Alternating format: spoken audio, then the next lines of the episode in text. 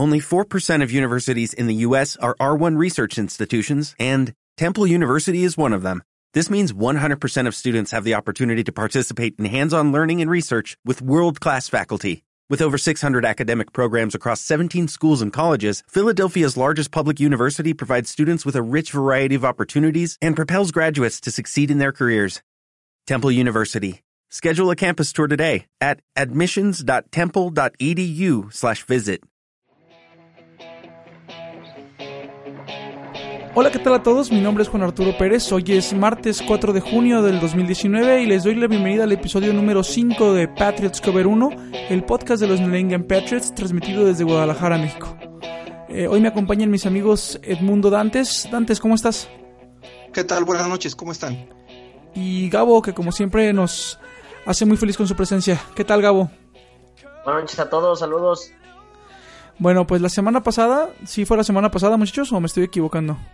Sí, eh, Sí, no, ¿verdad? la antepasada. La antepasada intentamos Antepasada ya, hace días. Sí, intentamos grabar el podcast y parece que tenemos una maldición con, con Logic que no nos dejó producirlo correctamente y el día de hoy intentamos renovar esta grabación y tomar los temas y las preguntas que estaban pendientes para, para el podcast de hace 15 días. Y aquí estamos con los ánimos renovados y todas las ganas de comentar lo mejor del equipo. ¿Qué hay muchachos? ¿Qué han visto? ¿Cómo están?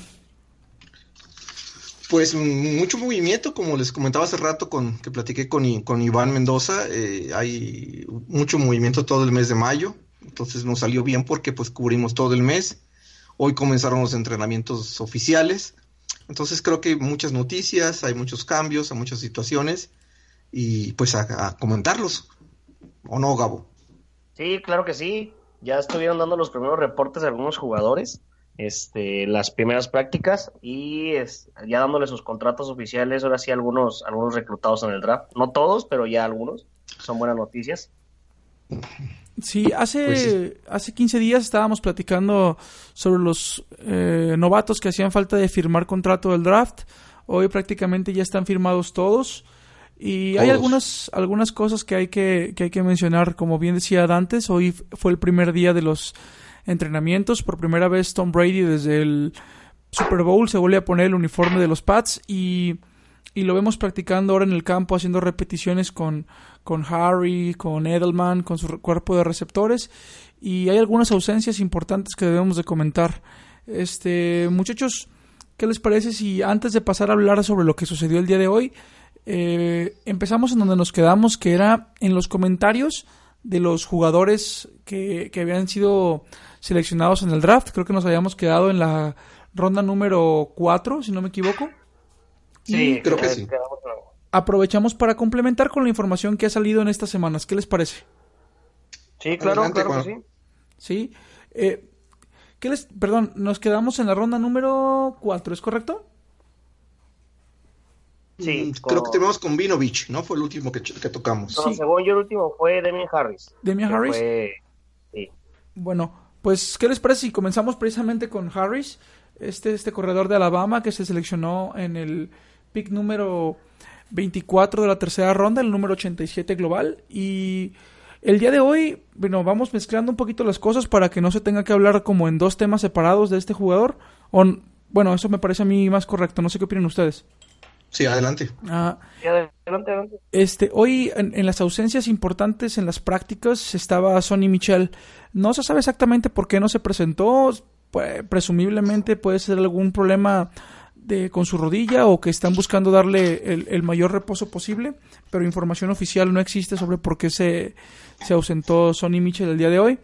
Sin embargo, eso fue una muy buena oportunidad para ver a, a Damian Harris tener un poquito más de repeticiones. Es difícil evaluar a un corredor en esta etapa de los entrenamientos cuando todavía no tienen los pads de protección para golpeo. Sin embargo, se le ve teniendo actividad y se le ve trabajando con Tom Brady. ¿Qué les parece a ustedes este muchacho, Damian Harris? Pues yo creo que junto con Sonny Mitchell van a ser muy buena dupla, una dupla muy explosiva, ya que Mitchell pues tiene un poco más de velocidad. Eh, Aquí la ventaja que yo le veo a Harry sobre Mitchell es que yo creo y lo considero que es mejor atrapando balones. Entonces, si te fijas, Mitchell este, causó muchas dudas al inicio de sus juegos por soltarle los balones a Brady, se le veía hasta la molestia de que no le quería pasar. Pero sí, yo creo que Harris tiene esa pequeña ventaja, pero pues tiene que demostrarlo y creo que será una dupla bastante buena junto con White, que White pues siempre no va a dejar de ser la válvula de escape. Sí, yo creo que sí, Gabo. Eh, lo importante es que eh, este muchacho viene a, a, sustituir lo que viene haciendo Garrett Blount en, equipos anteriores.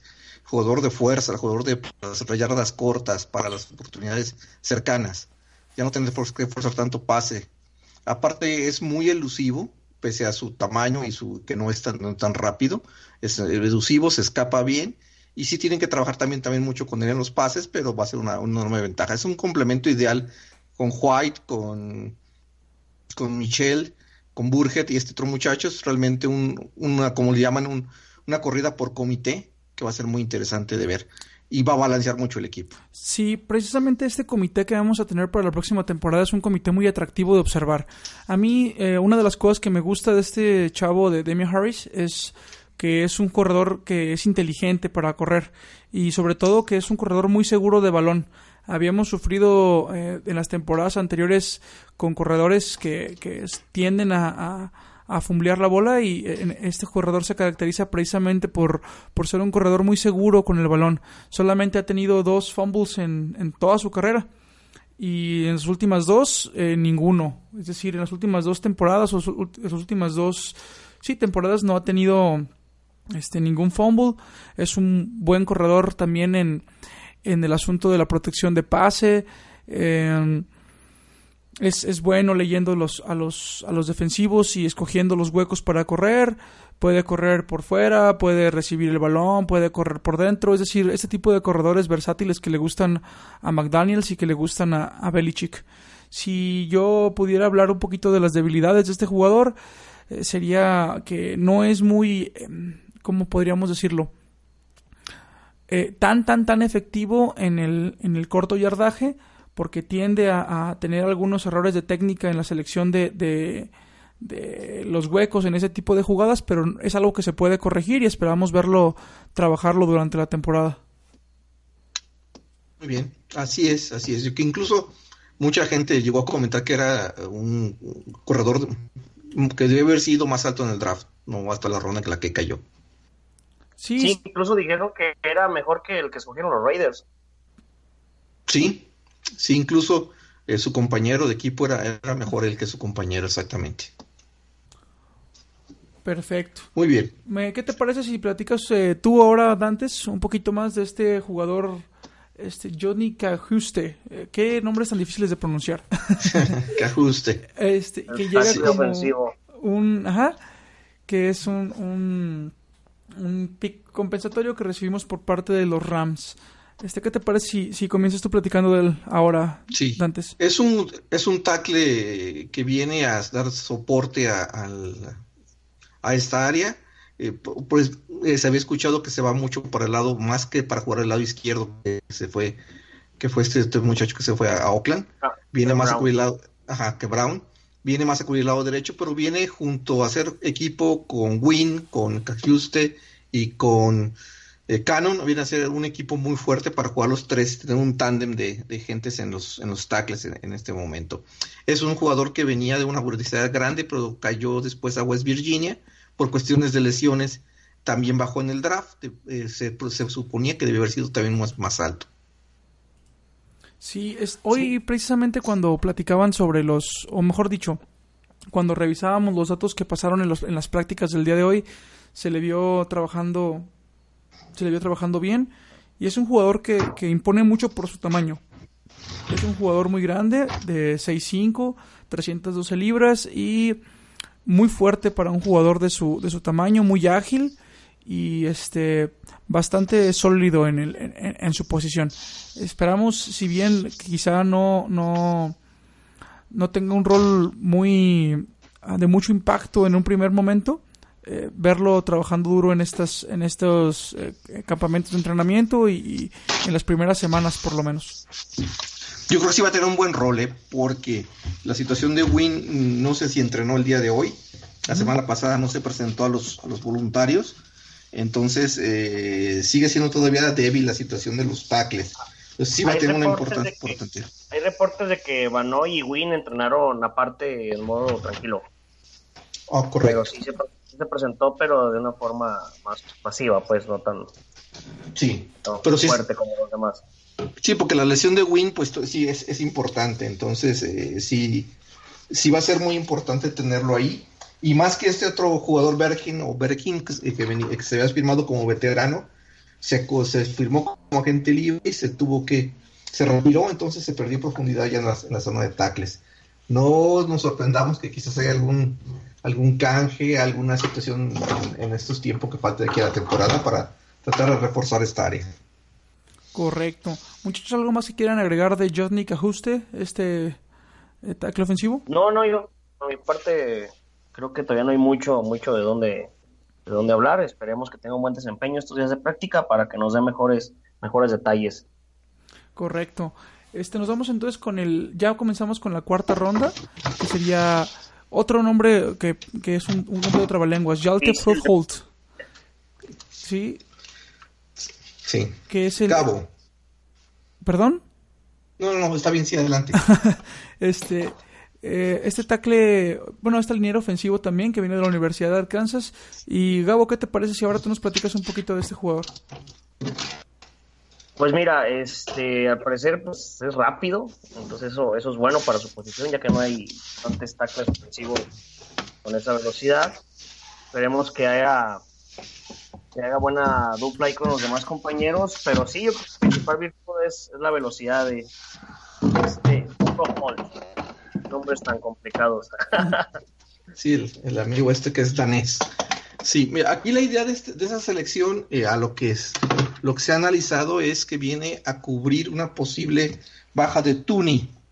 Tuni está en su último año de contrato, es un jugador que fue muy versátil como guardia y como, como centro, entonces él viene más o menos a hacer la misma función que él tenía, va a entrar a la escuela de, de entonces pues va a ser, va a ser un, seguro de vida si en caso de que Tuni no lograra un acuerdo y se fuera a otro equipo al Club de los Millonarios de Scarnequia que está creando. Sí, este jugador tiene algunas eh, cosas que son como muy mm, curiosas de mencionar. Él primero comenzó como un uh, liniero defensivo, sí.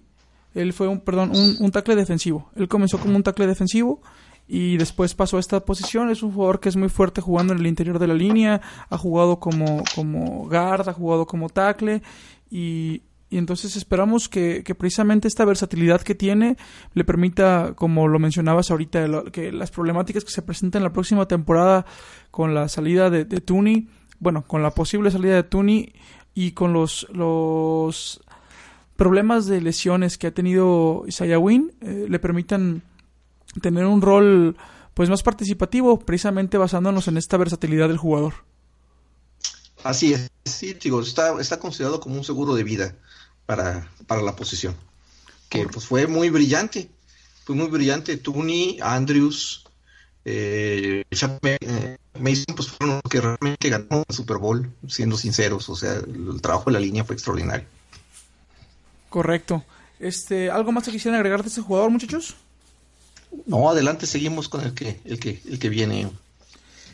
Pues el que viene precisamente es Stidham, que es el eh, Jared Stidham, este coreback que se seleccionó en el pick número 31 de la cuarta ronda, es decir, el pick número 133 en el global. Y pues parece, yo no entiendo, ¿eh? yo no entiendo a mucho seguidor de los, de los Pats, que parece urgirle encontrar el reemplazo de Tom Brady. Yo no comparto esa, esa filosofía de que ya estén buscando un, reemplazo como tal. Creo que Stidham es un gran jugador para el el pick que se toma, incluso sin temor a equivocarme, este jugador hace uno, si, si no hubiera sufrido la lesión que sufrió, hubiera estado contemplado mucho más alto en la ronda, en, en, este draft. Sí, incluso se menciona que en la clase del año pasado pudo haber sido primera selección junto con los otros cinco que se tomaron eh, históricamente en el 2018. Él decidió quedarse un año más a, a trabajar en su universidad, en Auburn, y desafortunadamente creo que se le fueron gente de línea, fue, le fueron corredores, receptores y quedó muy débil.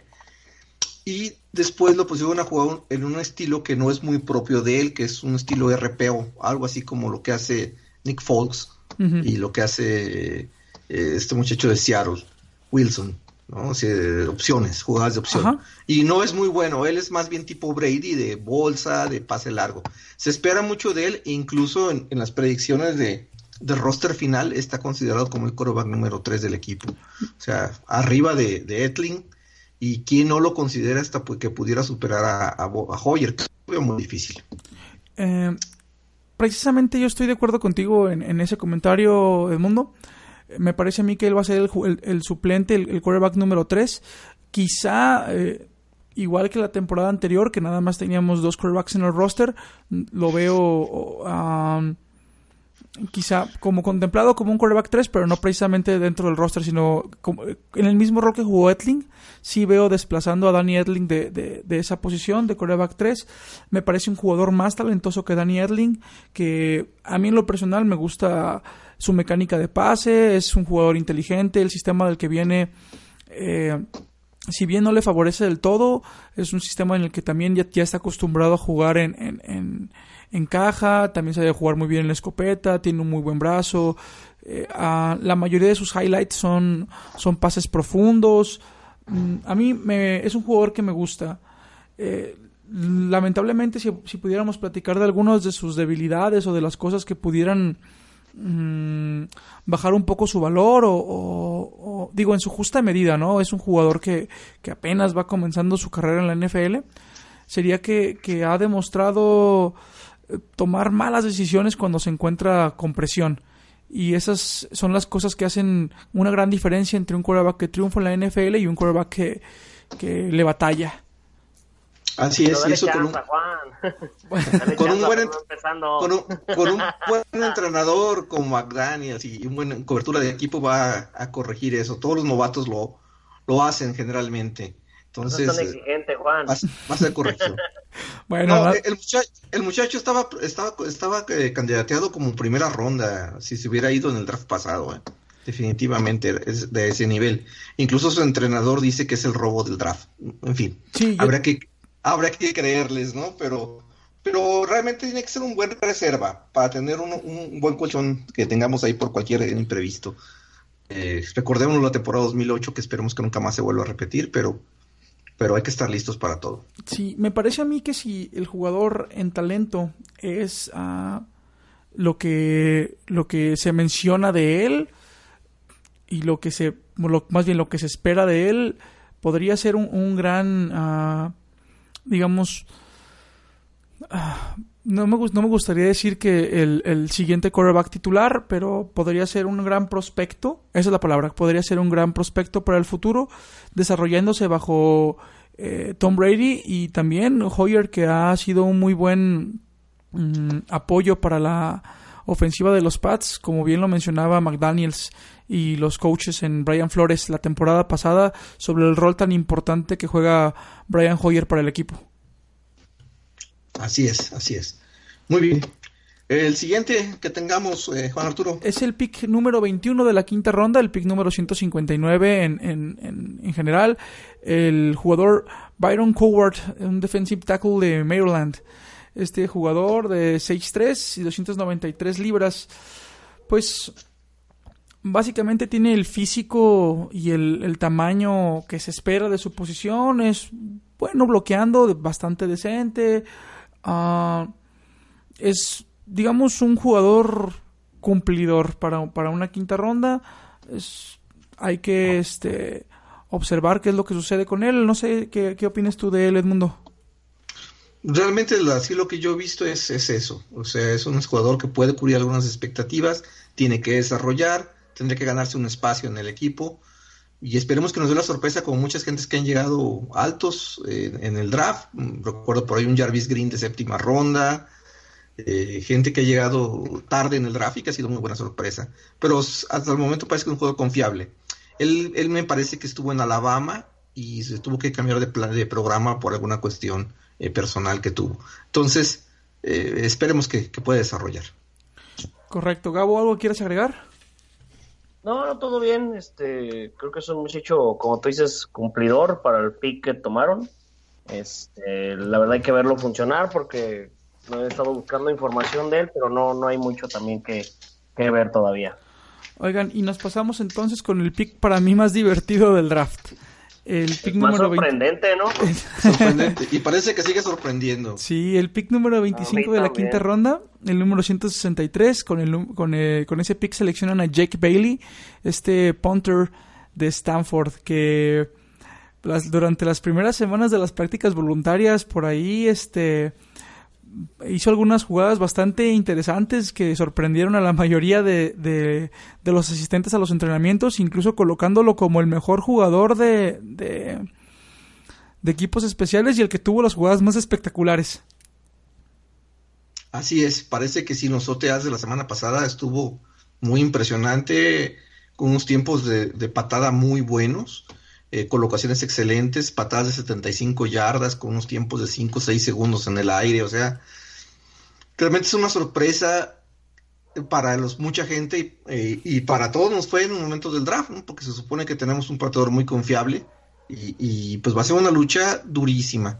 En general, eh, se ha leído, hemos estado checando en los medios que el, campo de entrenamiento va a estar muy, muy interesante porque hay muchas competencias en, por posiciones.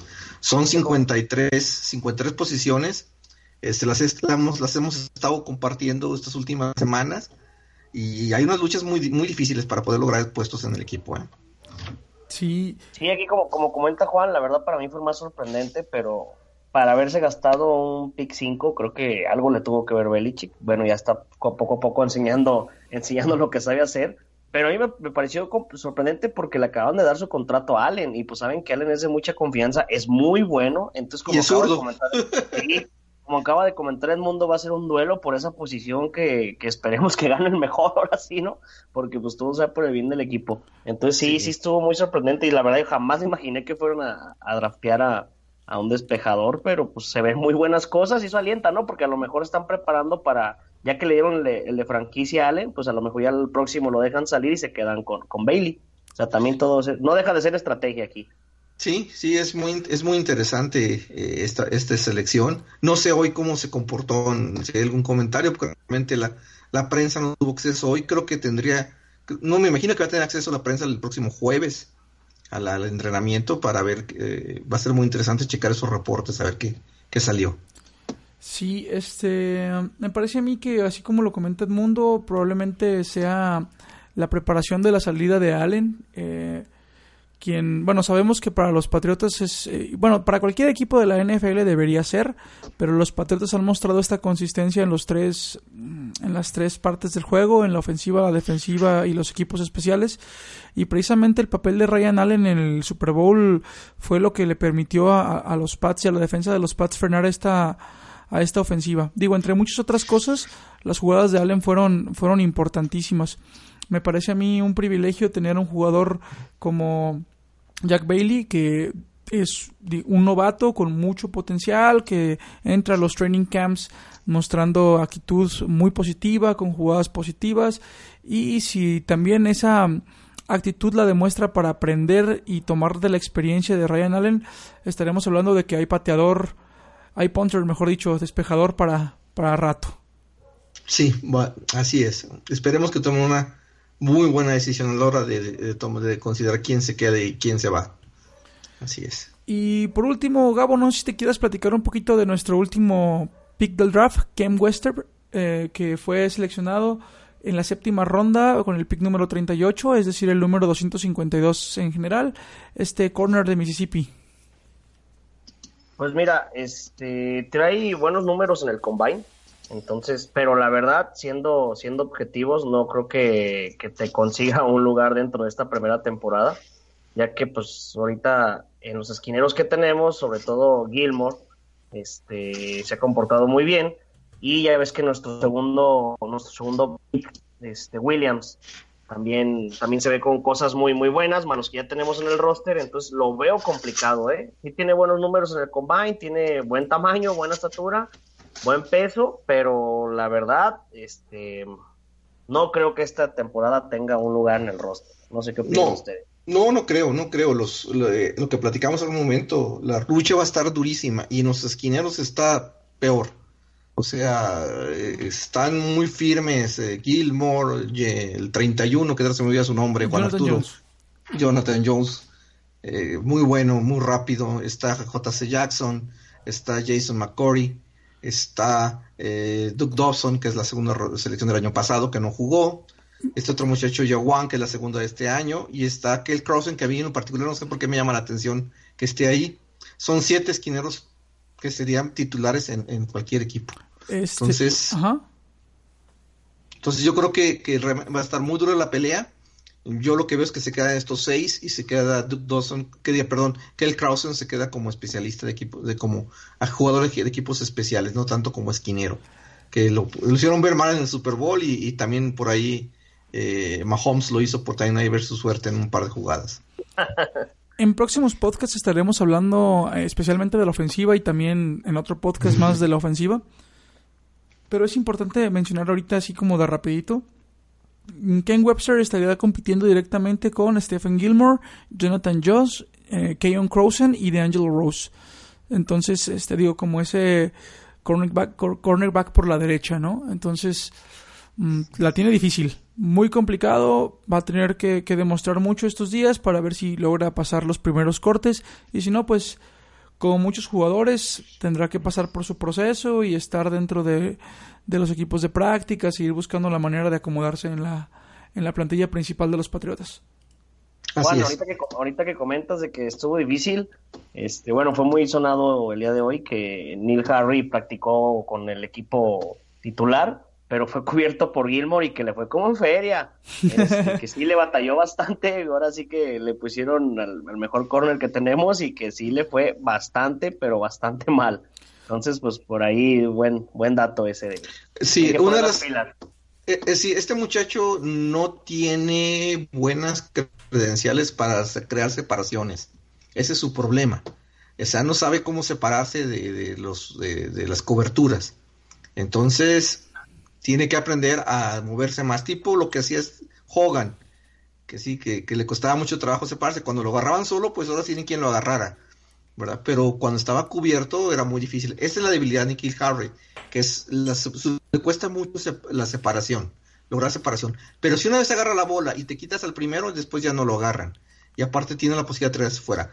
He estado yo esta semana oyendo, leyendo, eh, de, sobre todo en cuestión de receptores, eh, les recomiendo a Cata esta semana va a publicar una, un hilo sobre lo, que es el receptor en la NFL. Lo, lo pronostica como algo muy interesante, ojalá, ojalá así sea y, que eh, valoremos más que tenemos a Edelman con nosotros. Y también comentaban mucho de que los sistemas de juego de receptores han cambiado que ya no es de tantos pases, la tendencia de pases es tipo como los que hace Inglaterra, dentro de los números, pases cortos, pases no tan forzados. Los, eh, equipos ya no tratan de pesar menos hacia los números externos, o sea, menos pases largos, sino que un, sistema de pases eh, más, más, más cercano. Sí, hay los muy interesantes ahorita, hay gente que está escribiendo muy cosas muy interesantes, les, recomendamos a Katanowski, en, a Katanowski, a Evan Lazar, a Alex, Alex Barth, eh, que son muy buenos analistas. Y ahorita que no hay tanta información de fútbol, han estado publicando muy buenos hilos sobre cuestiones tácticas y cuestiones de, juego. Eh, desafortunadamente, pues la mayoría de la información es en inglés, entonces sí, sí no creo que sea mucho. Algunas personas desafortunadamente no la podrán eh, disfrutar, pero sí hay cosas muy interesantes para, para que aprendamos más los fundamentos del juego y que veamos con más interés lo que viene, porque va a ser una temporada de muy alto nivel. Otra cosa interesante, no sé si lo leyeron, es que el juego de finales de la NBA eh, tuvo menos rating de televisión que un juego normal de NFL de jueves en la noche. Que fue un, creo que fue un Texas, eh, que era un, un, Tennessee Jacksonville. O sea, para que vean el nivel de, el nivel de, donde, eh, de, de atracción y potencia que tiene la NFL como liga. Y también como liga es muy interesante que vayamos siguiendo otro tema que es el término del contrato del de, CBA, el famoso CBA de los uh, jugadores, se termina en 2021. Eh, hay rumores de que va a estar muy difícil la negociación. El presidente de los eh, la liga de, de, de los grupos de jugadores, del sindicato de jugadores, les está diciendo a los jugadores que ahorren dinero, que prevén un cierre de casi un año para poderse arreglar. De por lo menos un año, ¿no? Por lo menos un año. Les pido a los jugadores que ahorren y Bueno, para que ponernos en contexto, eh, este año termina el, el, contrato que se tiene con este, con la, con la asociación de jugadores y precisamente, pues bueno, habrá muchas cosas que tienen que discutir. Uno de los temas que se, se pone ahí sobre la mesa es el uso medicinal y aceptado de la marihuana. Este, no ha caído en gracia de los jugadores la manera en que Roger Godel toma sus decisiones. Entonces, así es. Eh, entre muchos otros factores, ah, precisamente incluidos algunos contratos televisivos, va a ser una negociación muy ríspida. Y... Sí, así nos quedan dos años, Juan Arturo, este y el que viene. Eh, y eso de negociación, creo que eh, a lo que hemos estado también observando, la negociación del 2011 quedó al final muy a favor de los dueños y muchos jugadores quedaron resentidos con, con, muchas situaciones y con muchas, aunque sí lograron muchos beneficios en cuanto más descansos, menos presión, eh, sí va a ser muy, muy interesante. Entonces son temas para en esa temporada 100 que viene muy espectacular para la, como la NFL creo que lo prevé hacer. Eh, abajo está escondido el, temor. Ustedes son muy jóvenes, no vivieron la, la, huelga del 82, es una cosa, experiencia que no se las recomiendo para nada. Eh, fueron nueve semanas de huelga, del 22 del 20 de septiembre al día de mi cumpleaños, 16 de noviembre, que no fueron nueve partidos que no hubo nada, entonces es una cuestión que la gente que estamos acostumbrados a estar viendo semana a semana y, desestresarnos y disfrutar el partido, eh, es, horrible. Entonces, eh, ojalá que no se dé y, que se pueda negociar a tiempo la, el cierre. Han estado ya reuniéndose los jugadores y los dueños y tienen que hablar mucho y negociar mucho, pero estamos hablando de un negocio de no sé, casi del tamaño del, presupuesto de México, ¿no? O sea, es una cantidad de dinero brutal la que se maneja en la NFL. Sí, un nivel de espectáculo ya, ya impresionante. Yo también creo que por ahí escuché que quieren extender la liga a dos semanas más, entonces también se va a poner por ahí algo complicado, ya que los jugadores por lo que quieren es descansar más. Sí, sí, eso, eso por ahí también lo, sacaron como tema. Eh, yo, yo en lo particular les decía que no lo veo viable. Eh, si de por sí 16 temporadas hay equipos que terminan con 15, 20 jugadores en, la liga de reservado, de lesionados. Incluso eh, hay otra tendencia que es disminuir los juegos de pretemporada de 4 a 2, que no está mala la idea. Es correcto. Porque también porque la pretemporada también es causa de muchas lesiones. Entonces, nosotros lo hemos vivido. Puro suplente, casi, puro escuadrón de prácticas. Pero recuerda lo que pasó con Edelman. Bueno, sí. sí en un partido de, pretemporada. Y acuérdense que entrenan los, los, todos los todos los jugadores, no solamente los, suplentes. Y en un, entrenamiento, pues hemos perdido muchos jugadores. Las últimas dos temporadas nos ha ido. Pues tan, tan es así que este año hay nueve jugadores que se seleccionaron del año pasado que no jugaron y que van a ser como novatos. Entonces vamos a tener casi 10, 19, 28 jugadores nuevos eh, de este año. O sea, Saya Win entre ellos, el más esperado. Saya Win, eh, esto. Barrios. Barrios, exactamente. Eh, eh, otra situación que comentamos el podcast pasado, que lo de que el 7 de mayo, y hoy lo, vi, volvió a ver, faltan 55 días para que entren dos jugadores al Salón de la Fama de los Patriotas, no al de la NFL. Eh, los jugadores que van a entrar van a ser Leon Gray, que fue un, es un tackle izquierdo, que era la pareja de, de John Hanna en esa línea que era formidable y entra Ronnie Harrison, que es un jugador que en particular a mí me gusta, me gusta mucho su, espíritu que tenía y motiv cómo motivaba el equipo. es un tema... Líder.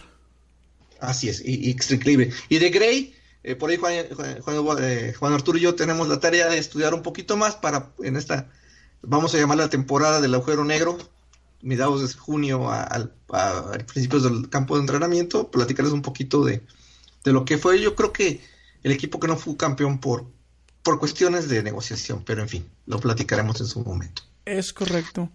Mis amigos, pues después de analizar el, día de hoy a los prospectos que nos hacían falta del draft y durante el podcast en los comentarios que fueron saliendo también ya respondimos algunas de las preguntas de las personas que con mucho gusto nos dejan sus, sus comentarios en Twitter eh, y en las cajas de comentarios de, del podcast. A quienes les agradecemos mucho su participación.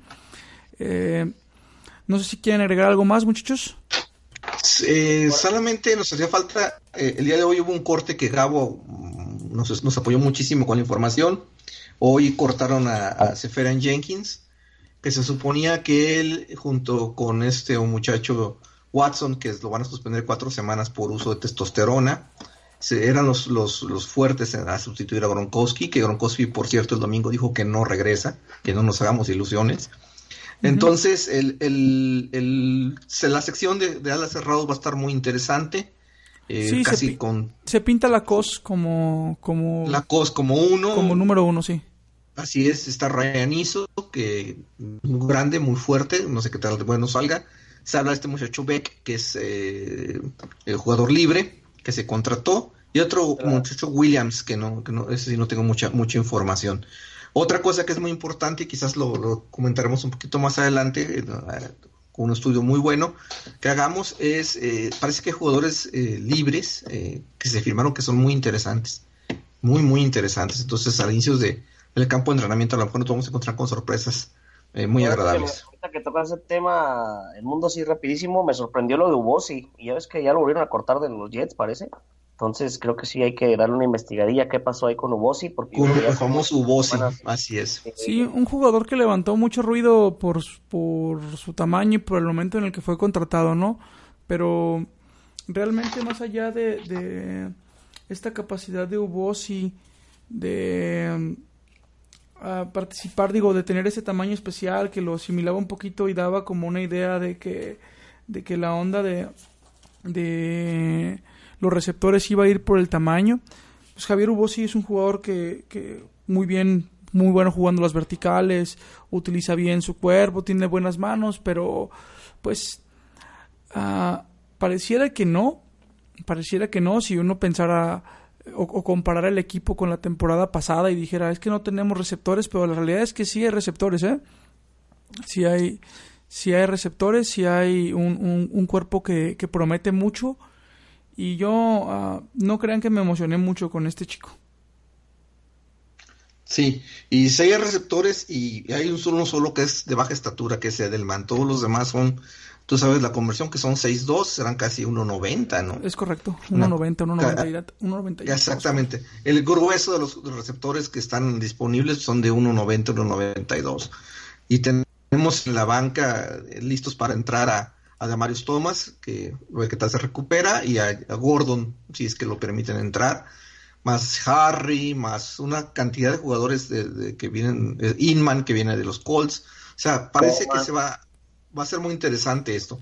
¿Saben qué es lo más interesante que vamos a poder comentar? Es hasta este año los Patriots marcaron una tendencia en la liga de dos alas cerrados, uno bloqueador, uno multifuncional como Gronkowski, mm, dominaban el juego.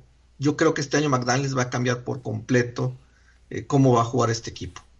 Así como Belichick el año pasado cambió la defensiva, este año va a cambiar por completo la forma de jugar y va a ser, va, a inventar algo, va a inventar algo con lo que se tiene disponible. Sí, también el mundo la mayoría de los equipos, quieras o no, ya, ya los tienen bien estudiados.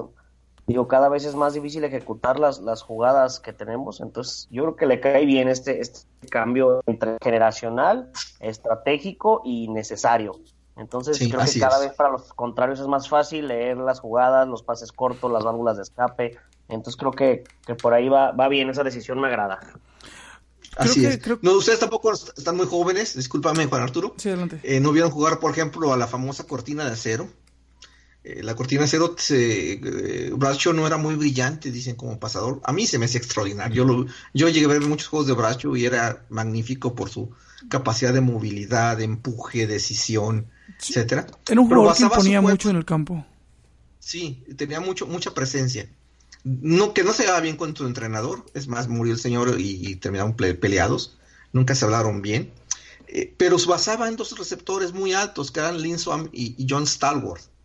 Entonces, ¿por qué no pensar que ahora los Patriotas van a hacer un, tipo de juego como el que hacía Pittsburgh? Se basaban con, con John Stalwart, con Lynn Swam, jugadas largas y tenían un muy buen equipo de corredores, tenían a Rocky Blyer, tenían a Franco Harris, Sí, lo único que tenían no era la cerrada, porque en aquel tiempo las alas cerradas eran muy escasas, no eran, no eran tan populares, solamente las cerradas buenos o, que, hacían cosas espectaculares estaban en, aquel tiempo en Oakland, con Casper, estaban con Inglaterra con Ross Francis y, y, en, con Kellen Winslow en San Diego. Los demás equipos como, como que menospreciaban un poco la ala cerrada. Dallas, por ejemplo, se utilizaba mucho la ala cerrada. Entonces creo que, que, que vamos a ver un un esquema ofensivo diferente. Y en el esquema defensivo eh, he estado también yo leyendo que se le da mucho, mucha validez a los nuevos estilos de defensiva que, crearon, que, crearon y se, le, dan ya validez a la, una creación de estilos defensivos de, de Seiban con, con Belichick. Me gustaría mucho, antes de que, de que continuaras, perdón, en el mundo sobre los temas defensivos, mencionar una opinión sobre precisamente lo que quería decir ahorita sobre los, los esquemas ofensivos. Eh, mucha gente ha mencionado, y, me refiero a esto como los comentarios que son los detractores de, Tom Brady o los detractores de los Pats, diciendo que Tom Brady es un jugador de sistema. Y a mí me gustaría mencionar algo, algo desde el comentario de Gabo. Gabo ahorita decía que los Pats se iban a renovar en esta estrategia con las alas cerradas y lo decían eh, algunos comentaristas por ahí, algunos aficionados y, y me sumo yo a ese comentario el mencionar que cuando los Pats diseñaron este juego en donde le dieron uh, esta participación tan importante, este protagonismo a las alas cerradas y más cuando tienes un jugador tan dominante como, como Gronkowski, o mejor dicho, teníamos. Y, ahora el, que en paz descanse, ¿no? Aaron Hernández, que, que, ellos dos fueron una dupla muy, muy, muy interesante de ver, muy fuerte, muy dominante. Ahora parece que los equipos intentan replicar esa fórmula buscando a las cerradas grandes, a las cerradas dominantes y los Pats precisamente abandonan ese barco y, buscamos ahora otro tipo de juego. Yo creo, como lo mencionaba al principio de mi comentario, que los Patriotas y, Tom Brady en especial no es un jugador de sistema porque precisamente cada año cambian de, de estilo. Cuando este, este 2000 temporada 2018 vimos a unos Pats corriendo el balón como no lo habían hecho hace mucho tiempo. El año pasado a este vimos a unos Pats jugando mucho pase rápido, pues pase al centro del campo, con una ofensiva muy dinámica, muy, muy, muy veloz. Y si nos vamos a los pads del 2007, eran unos pads que se aprovechaban de, un, de, una, de, una ofensiva que tenía la capacidad de pasar muy largo el balón, de jugar verticales, con pases por fuera de los números. Entonces, yo creo que este año probablemente nos toque ver una renovación de ese sistema y de un, una nueva manera de ver el, el juego en la ofensiva de los pads. Estoy de acuerdo, estoy de acuerdo. va a ser muy interesante ver que nos va a presentar McDaniels en la temporada. Y esos juegos van a estar muy, muy interesantes de, revisar y de estudiarlos.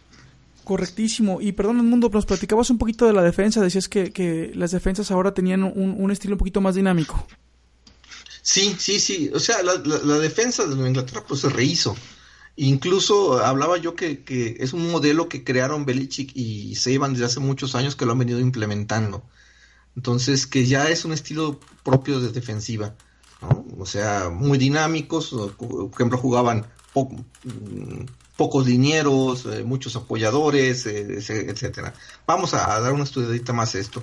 Y, lo que sí podemos concluir es que nuestro sistema es, a la ofensiva, es que se llama el sistema Perkins, Erhard Perkins, que es el que lleva McDaniels, y la defensiva ya es un sistema que podemos llamar un Belichick Seiban. O sea, eh, es algo propio ya de la, de, la casa. O sea, así como en su momento otros genios de la, de la NFL vinieron a reformar, por ejemplo, la West Coast de, San Francisco en los, en los 70s y los 80s, así ahora venimos a, ver cuestiones defensivas muy interesantes. Y ofensivas también. Correctísimo. Pues muy emocionados por este inicio de temporada, amigos. Y Ahora sí, si muchachos, después de, de, estos comentarios sobre noticias y el análisis que hicimos de los jugadores del draft, ¿hay algo más que les gustaría agregar? Pues no, Juan Arturo, solamente vamos a esperar eh, los comentarios que tengamos de, estos entrenamientos para la siguiente ocasión platicárselos a, todos los eh, gente que nos sigue para ver qué, qué, vimos o qué escuchamos o qué leímos o qué pudimos checar de, los jugadores y, entrar en la, en, la, época un poquito triste del año, que es cuando no hay noticias, pero es todo por nuestra parte. Cuando lleva un poquito más lento, pero antes de que nos despidamos, primero me gustaría saludar a mi amigo Roger que está por aquí. Roger, ¿qué tal? ¿Qué onda, muchachos? ¿Cómo están? Este, fue una lástima no haber podido estar con ustedes para hablar de nuestro equipo de los Patriots y la NFL, pero en los próximos eh, programas me estaré uniendo con ustedes. Excelente, Roger, te extrañamos hoy. Pero qué bueno que por lo menos pudiste llegar a despedirte. Sí, claro. Yo también los extrañé y pues este, aquí estamos al pendiente. Gabo, ¿algo que te gustaría agregar, carnal? Ah, muchachos, pues más que nada yo quiero, yo quiero invitarlos, ya que dimos arranque a, la Liga Oficial de Clubes de la NFL en Guadalajara, este, para que ganamos el primer juego contra los Green Bay Packers ZMG, un saludo para todos. Este, y este siguiente domingo nuestro segundo juego, quien guste ir a apoyarnos, están todos invitados en la cancha del Polvorín. Y gracias a todos por su apoyo. Excelente, Gabo. Muy bien. Por allá nos, nos veremos. Ah, este... Gabo, nada más, el polvorín es el que está ahí por Patria, ¿verdad? Patria sí, Está por Colomos, enfrente de Colomos. Colomos, exacto, perfecto. Excelente. Bueno, amigos, agradecerles a todos su presencia el día de hoy. Gabo, muchas gracias. Señor Edmundo, muchas gracias a usted. Muchas gracias, Juan Arturo. Roger, muchas gracias por... Juan, siempre estar aquí con ustedes. Muchas gracias, Gabo.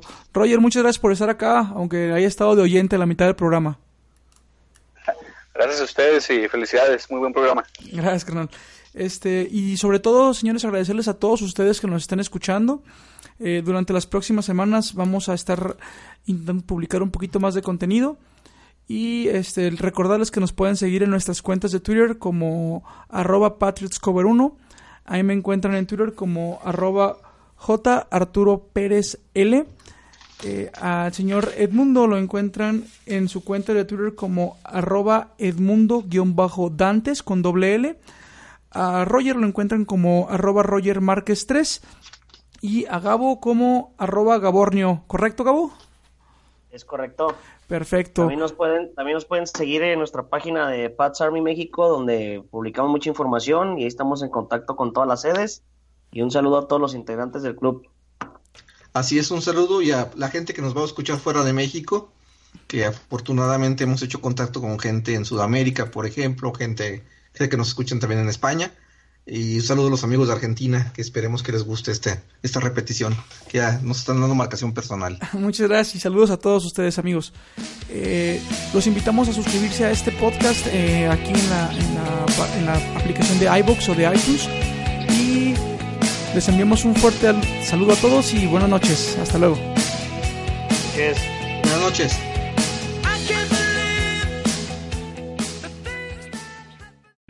O'Reilly Auto Parts puede ayudarte a encontrar un taller mecánico cerca de ti. Para más información, llama a tu tienda O'Reilly Auto Parts o visita oreillyauto.com.